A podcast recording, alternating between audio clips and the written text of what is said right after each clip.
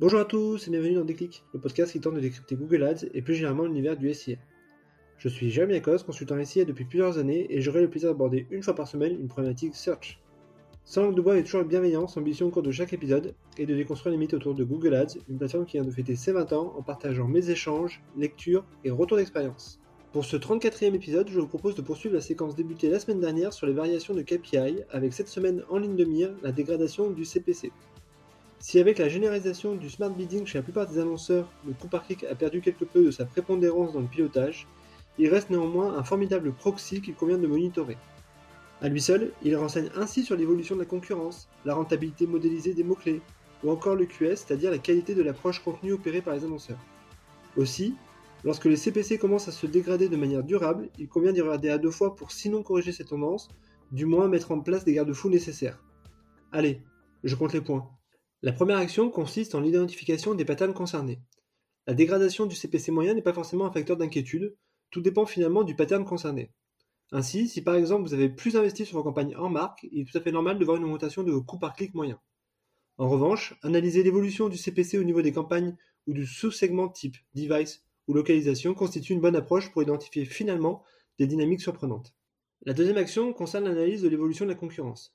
Lorsque j'identifie une forte dégradation du CPC sur une campagne en particulier, je regarde immédiatement l'évolution de la pression concurrentielle grâce à l'analyse des enchères. Cette vue me permet plusieurs choses. De me positionner par rapport à la concurrence, de voir combien de fois je suis mieux positionné que la concurrence, ou encore le nombre de fois où mes annonces se superposent. Autant d'indicateurs très précieux qui permettent de comprendre les rapports de force en présence. Seule limite à cet outil, il faut que votre taux d'impression soit supérieur à 10%. La troisième action est l'étude des KPI connexes. Il est toujours intéressant également de regarder les KPI qui peuvent interagir avec l'évolution du CPC.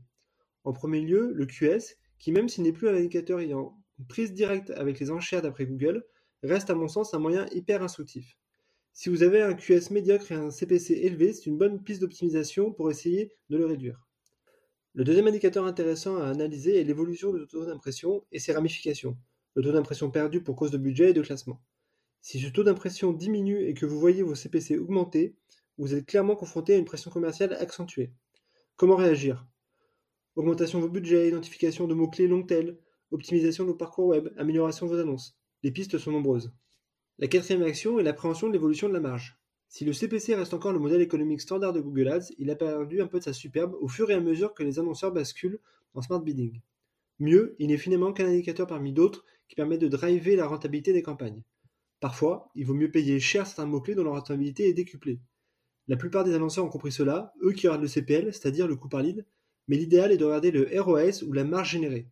Je préfère acheter des mots-clés deux fois plus cher s'ils me rapportent trois fois plus. La cinquième action consiste en la limitation du CPC max. Si vous avez déjà écouté quelques-uns de mes anciens épisodes, vous savez que je suis un adepte de la limitation des CPC au niveau des stratégies d'enchères de portefeuille. Si je suis dans une situation d'augmentation des CPC avec des CPL qui se dégradent également, je fais d'abord un check au niveau des termes de recherche afin de valider la toujours bonne diffusion sur le spectre sémantique ciblé. Puis je vais baisser de 10% le CPC max. Cela envoie un signal positif à court terme à l'algorithme et permet ainsi d'arrêter cette dynamique inflationniste.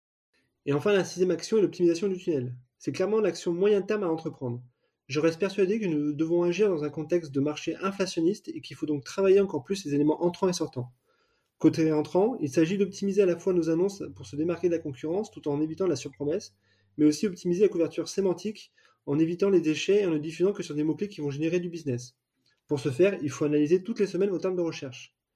Côté sortant, il s'agit de diminuer le nombre de clics SIA nécessaires pour aboutir à une conversion, autrement dit proposer une expérience client et un tunnel de vente le plus qualitatif qui soit pour le client, sans friction et avec le plus de réassurance. Finalement, en travaillant sur l'amélioration de vos taux de conversion, vous vous armez contre l'augmentation du CPC. Pour résumer, l'augmentation du CPC est à relativiser en fonction de l'évolution aussi de la rentabilité ou de la marge générée. Si les coûts par clic se dégradent de 10% mais que la marge progresse de 20%, alors c'est plutôt positif.